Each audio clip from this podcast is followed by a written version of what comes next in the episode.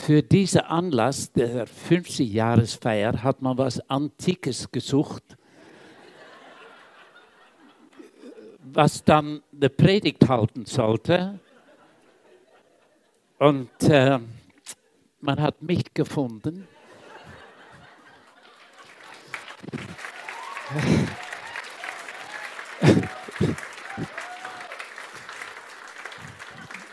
Das war wahrscheinlich die Bestätigung, dass was Altes hier steht.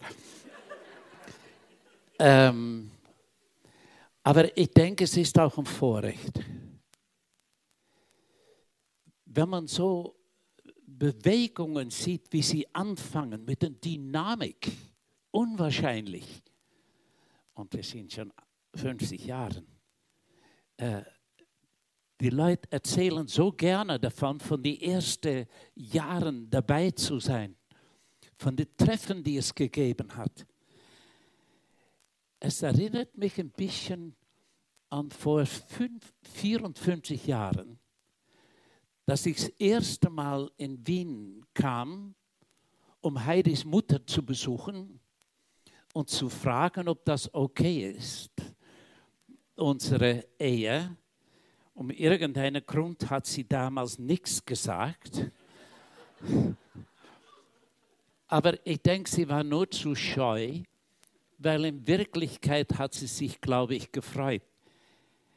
Aber ich weiß noch sehr gut, dass wir vor 54 Jahren durch die Stadt gemeinsam gefahren sind und wir haben uns riesig gefreut. Bei jeder roten Ampel, dann konnten wir schmusen.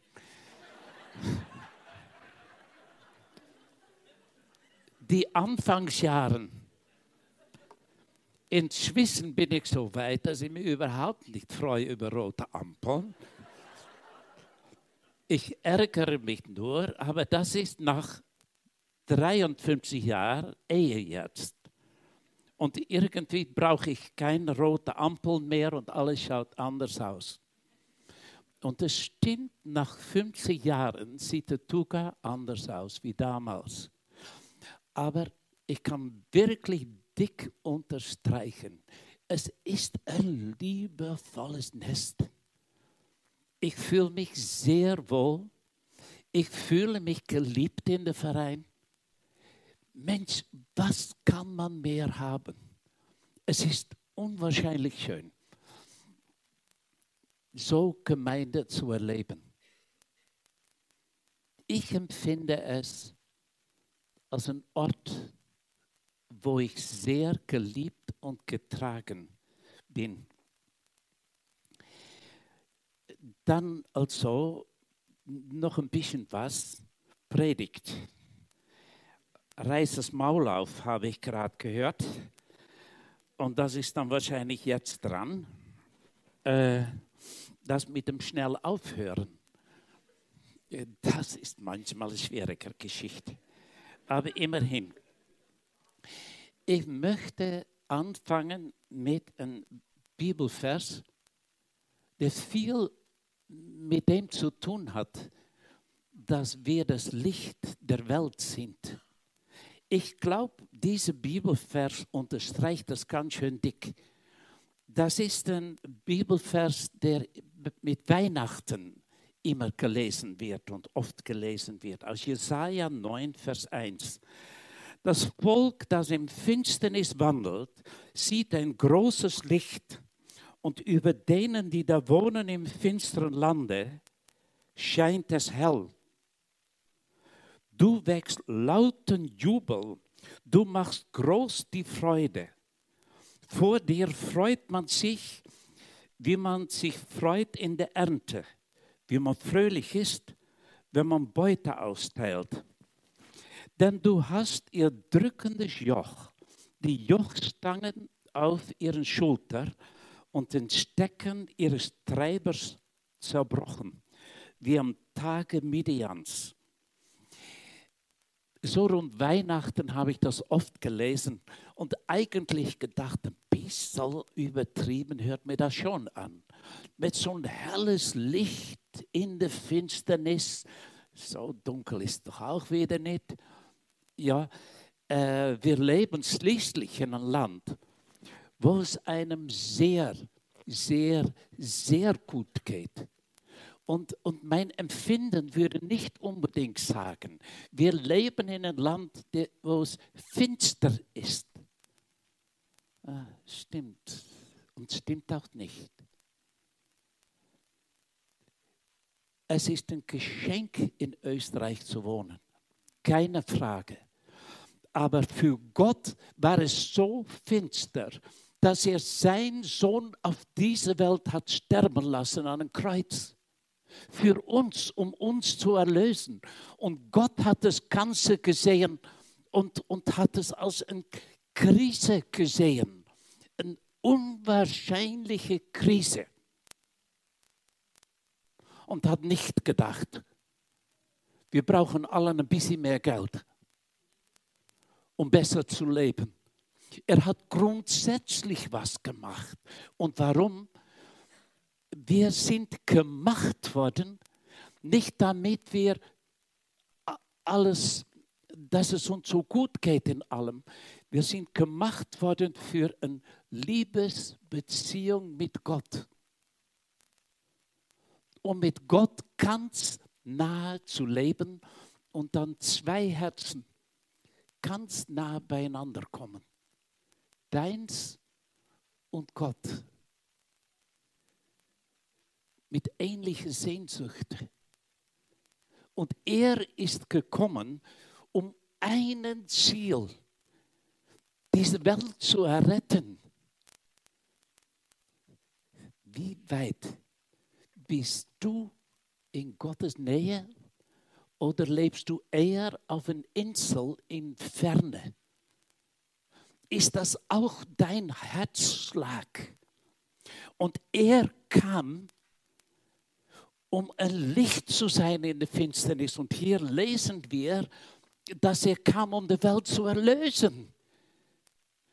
Meine Lieben, lebt ihr in dieser Welt? Geht es euch blendend? Dann lebt ihr nicht in Gottes Welt, wie Gott es sieht. Gott sieht diese Welt mit einer Wahnsinnsnot. Und darum müssen wir ein Licht sein in der Welt. Mit Pfingsten haben wir doch gerade vorige Woche noch gehört, dass das Pfingstwunder dann darin bestand, dass Unmenge Leute in Kürze sich bekehrt haben. Pfingsten ist ein Evangelisationswunder. Sag mal, wo leben wir? Und, und wenn ich das so sage, dann muss ich sagen, also, nur damit ihr mir nicht nachher alles um den Ohren schmeißt, was ihr finden könnt, ich rede für mich selbst. Ich probiere mich selbst bei den wenigen Haaren äh, zu fassen, äh, die, die da oben noch stehen. Aber ich glaube, es ist eine ernste Lage. Ich glaube, wir haben es nicht ganz verstanden und wir leben unseren urgemütlichen Weg und alles geht glatt und alles ist in Ordnung. Nichts ist in Ordnung. Wir haben die Verlorenheit der Welt vor einem Großteil aus dem Augen heraus verloren. Die Welt ist in Gottes Augen beschrieben finster. Finster.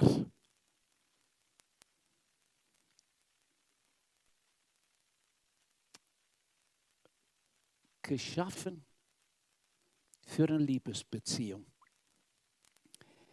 Eine Liebesbeziehung, da wirst du vielleicht sagen, naja, das ist wahrscheinlich für Leute, die das im Blut haben. Einige bei Geburt haben mehr religiöses Blut wahrscheinlich gekriegt und andere haben weniger gehabt. Ich gehöre zu denen, die weniger von dem äh, gekriegt haben irgendwie, das ist bei mir nicht so drin. Ähm, ich bin selber vor, traue mir kaum zu sagen, sehr lange, Zeit zu Glauben gekommen und äh, war sehr religiös. Aber ich habe alles gewusst, nur im Kopf. Ich habe viele Geschichten der Bibel gekannt, was Jesus so gemacht hat und gelassen hat. Äh, ich, ich wusste so einiges und habe dann Jugendliche getroffen, die, die aus ihrem Leben erzählt haben, was Gott ihnen bedeutet, die eine Frische hatten, der ansteckend war.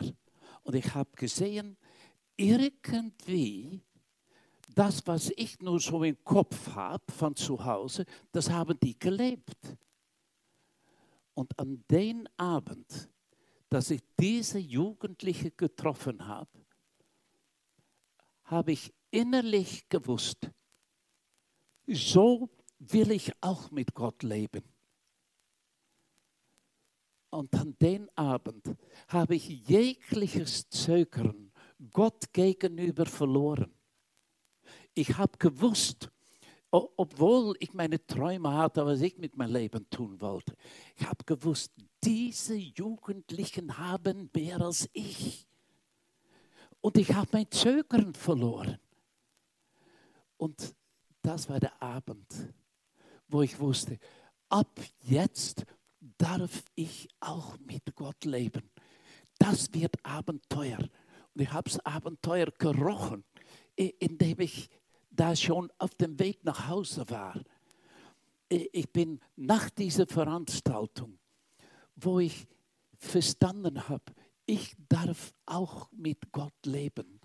Er hat auch für meine Schuld gezahlt, damit ich Gott ganz nahe sein kann. Ich und Gott ganz nahe. Das war für mich etwas, was so unwahrscheinlich war, dass ich auf meinem Motorroller gesessen bin und gesungen habe von lauter Freude. Und die Leute haben vielleicht gedacht, er hat einen Huscher. Aber ich wusste, und ab jetzt darf ich mit Gott leben. Interessant, wie Jesus für uns allen gestorben ist, um das wegzuschaffen, was zwischen dir und mir und Gott steht, die Sünde, damit wir ganz nah miteinander leben können. Gott und ich. Und das ist eine Liebesbeziehung. Nah an der andere sein. Das erste und große Gebot ist Gott lieben. Von ganzem Herzen, ganzer Seele, ganzer Verstand. Und das zweite daran gleich ist, dass wir den Nächsten lieben. Hier möchte ich einen Bibelvers lesen, weil Liebe ist so etwas, was äh, vielen, ähm, für viele ist das ein Gefühl, ein Gefühlshai. Und, und irgendwie, äh, das war bei mir so, ganz ehrlich gesagt, dass das Gefühlshai äh, nicht ewig gedauert hat. Ein guter Freund von mir hat drei Monate nachdem ich geheiratet habe, mich angerufen und ich hab, er hat gefragt, Johann, wie geht's mit deiner Ehe? Drei Monate verheiratet. Und ich habe gezögert zu antworten. Ich bin sehr ehrlich mit ihm und ich habe gezögert zu antworten. Und seine Reaktion war, du, Johann, Liebe ist nicht auf der ersten Stelle ein Gefühl. Es ist Treue. Das hat mir sehr geholfen. Liebe ist eine andere Person nahe kommen und sein Anliegen werden mein Anliegen. Sein Probleme werden mein Probleme.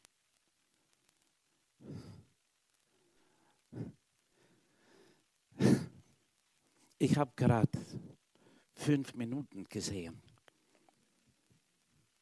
Okay, gut. Sein, in jeder Fall, Liebe hat damit zu tun, dass ich für eine andere Person anfange zu leben.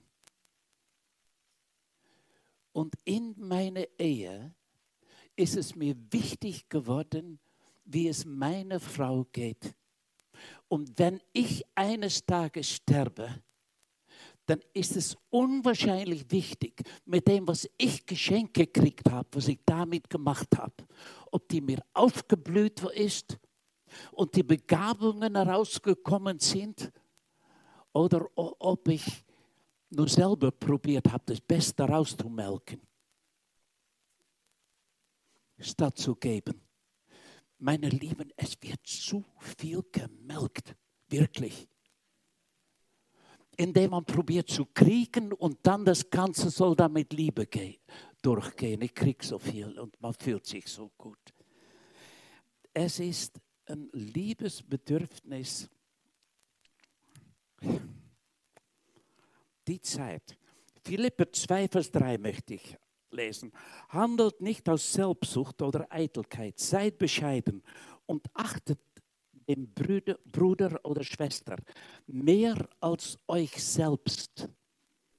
Denkt nicht an euren eigenen Vorteil, sondern an den der anderen. Jeder und jede von euch habt im Umgang miteinander stets vor Augen, was für einen Maßstab Jesus Christus gesetzt hat.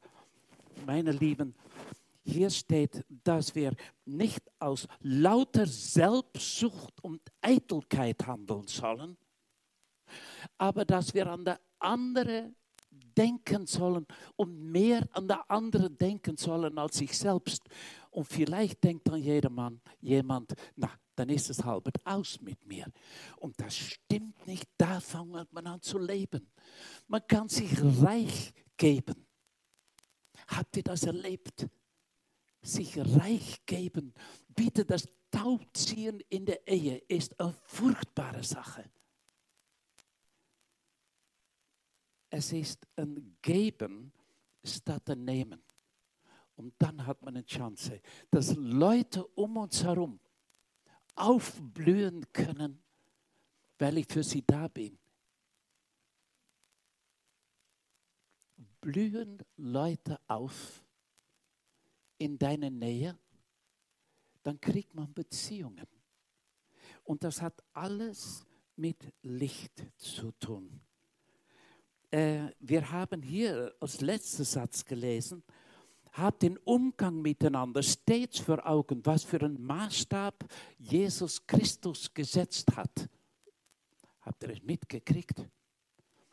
Wir sollen als Maßstab nehmen, wie Jesus Christus gelebt hat. Und er ist auf diese Welt gekommen, um sein Leben an ein Kreuz für uns allen zu schenken. Er hat für uns gelebt, nicht für, für sich selbst und er war reich. Hier geht es weiter, was ich sagen möchte. Der Wert von Menschen ist unwahrscheinlich hoch. Wie wir mit Leuten umgehen, ist ganz, ganz wichtig auch mit Leuten, die schwierig sind und nicht so einfach sind. Ertragt einander. Seid nicht nachtragend, wenn noch jemand Unrecht, Unrecht getan hat, sondern vergebt einander, so wie der Herr euch vergeben hat. Vergebt einander wie Christus. Vergebt einander wie Christus. Er ist das Licht der Welt. Und vergib, wie er. Bist du einer, der auch vergibt? Vergibt wie Jesus? Unwahrscheinlich wichtig. Wir, Jesus hat uns so eine Freiheit geschenkt und so eine Vollmacht, mit so einer Vollmacht auf die Welt geschickt, dass wir echt ein Licht sein können. Matthäus 18, aber auch das versichere ich euch, wenn zwei von euch auf Erde gemeinsam um irgendetwas bitten, wird es ihnen von meinem Vater im Himmel gegeben werden. Denn wo zwei oder drei in meinem Namen zusammenkommen, da bin ich selbst unter ihnen. Wenn zwei von euch auf Erde gemeinsam um irgendwas bitten, wird es von meinem Vater im Himmel gegeben werden. Du, in diese finstere Welt, wo so viele Leute so dringend das Evangelium brauchen und Erlösung brauchen, hat doch Jesus tatsächlich gesagt, wenn ihr um irgendwas bittet, wird mein Vater es euch geben. Sieht man eure Nasen oft in der Gebetsstunde? Oder wissen die in der Gebetsstunde überhaupt nicht, wie der Nase ausschaut? Es ist eine Freikarte, die Gott uns gegeben hat. Und wenn wir davon überzeugt sind, dass die Welt in Finsternis ist und dass Jesus gekommen ist, um sein Leben dafür zu geben, dann ist es höchste Eisenbahn, dass wir diese Freikarte in Anspruch nehmen und anfangen zu kämpfen dort.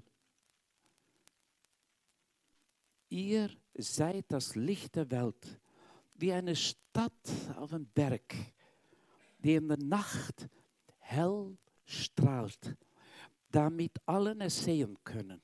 Niemand versteckt ein Licht unter ein ungestülpten, umgestülpten Gefäß. Niemand versteckt ein Licht. Meine Lieben, habt ihr euer Licht versteckt? Und auf der Arbeitsplatz wissen die immer noch nicht, wie man zum Herrn findet? Habt ihr euer Licht versteckt, um aus lauter Feigheit, wie es hier steht, handelt nicht, haben wir gerade gelesen, nicht aus Selbstsucht oder Eitelkeit, handelt für anderen.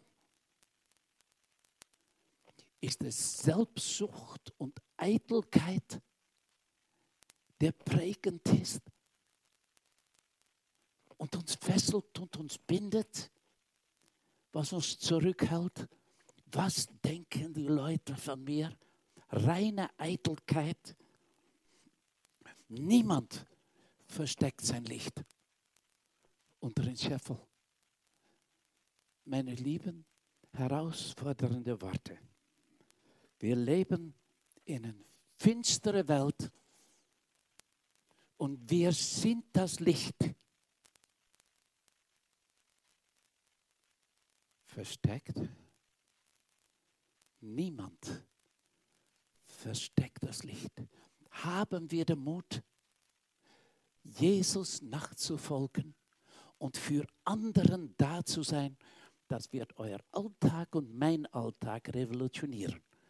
Wie wir unsere freie Zeit verbringen und wie wir auf der Arbeitsstelle sind, wie wir mit den Nachbarn umgehen und wie wir mit den Ehen umgehen.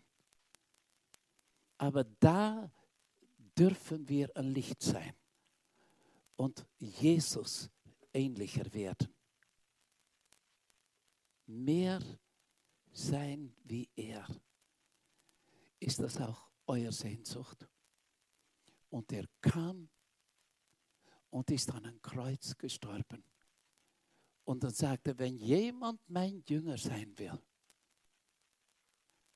der soll das Kreuz aufnehmen.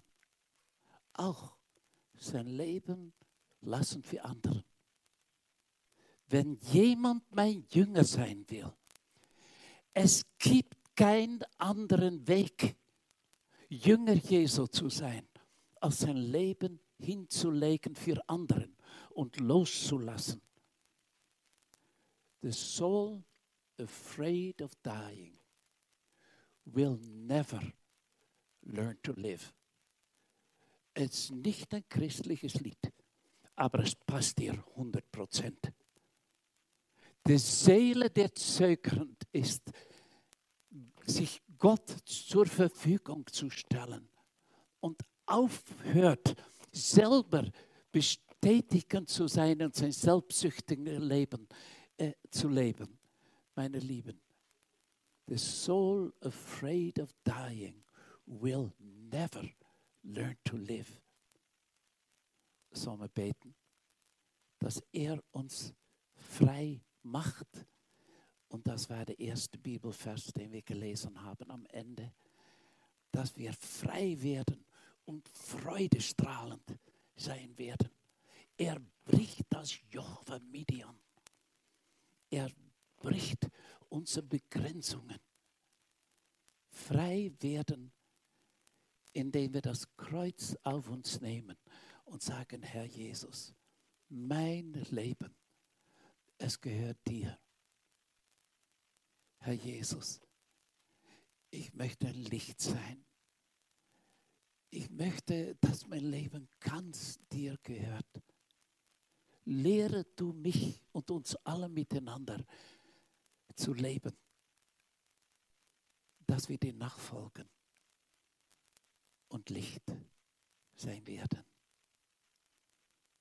Danke, dass du uns so nahe bist, vergibst und dass auch heute wieder wir unser Leben in deine liebevolle Hände legen dürfen, um dann zu entdecken, dass du es reich machst, statt dass uns alles genommen wird, kriegen wir alles.